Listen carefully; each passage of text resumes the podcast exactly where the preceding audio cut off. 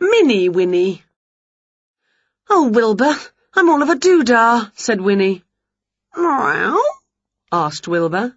He was mashing worms ready for tea. Wendy's coming round. I've ripped my dress trying to reach for the best crockery in the top cupboard. I've got nothing smart to wear now, and you know what Wendy's like. Winnie pulled all her pockets inside out to reveal a grey bit of slug gum and a couple of cross snails. I've not got any money, so I can't buy anything new. And anyway, look at the clock, there's no time. Winnie stroked her chin. Hmm, she said. But I have got a lot of old clothes in the attic.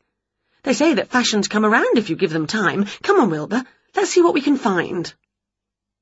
Winnie pushed open the attic trapdoor and pulled down the attic ladder, and up she went. The attic was hot and dark and full of boxes and bags and suitcases. You use the torch, Wilbur, and I'll use the jar of glowworms. See what you can find.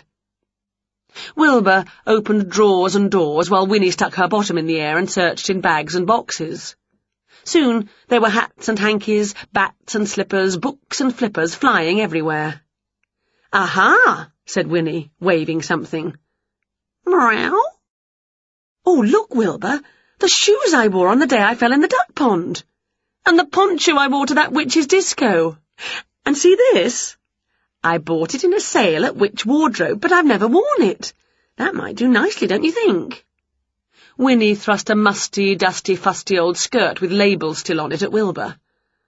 Wilbur stepped back. Meow! he sneezed. Winnie took a sniff. Choo! she went. She gave the skirt a shake, and some purple and yellow moths flew out of it. Wilbur was washing, licking a paw and then wiping the paw over his head. Heck, I need a wash too, said Winnie, brushing cobwebs off her cardigan. Winnie licked her hand, then wiped it over her head, then licked it again.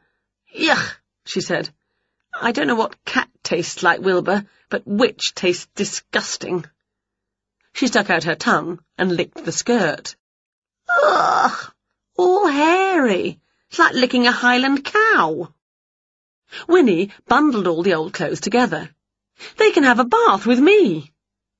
Winnie ran a bath and tipped in frog spawn bubble bath. She threw in the clothes, then she got in herself and splashed around. Tra-la-la, are you coming in too, Wilbur?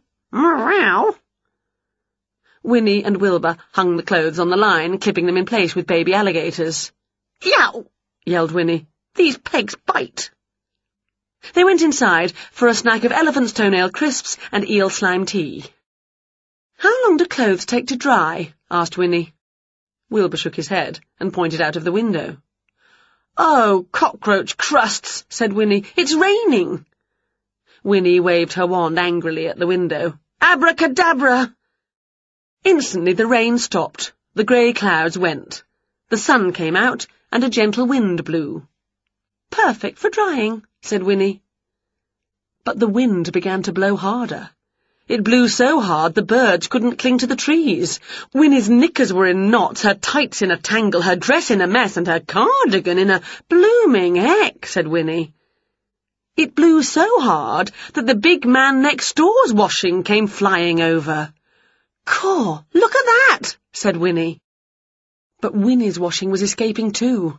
Wilbur ran outside and tried to catch the vests and socks, the bonnets and skirts. Abracadabra! shouted Winnie, waving her wand. The wind stopped. But it was too late. Winnie's washing had fallen splish-splosh into muddy puddles. Oh, bother our rations, said Winnie.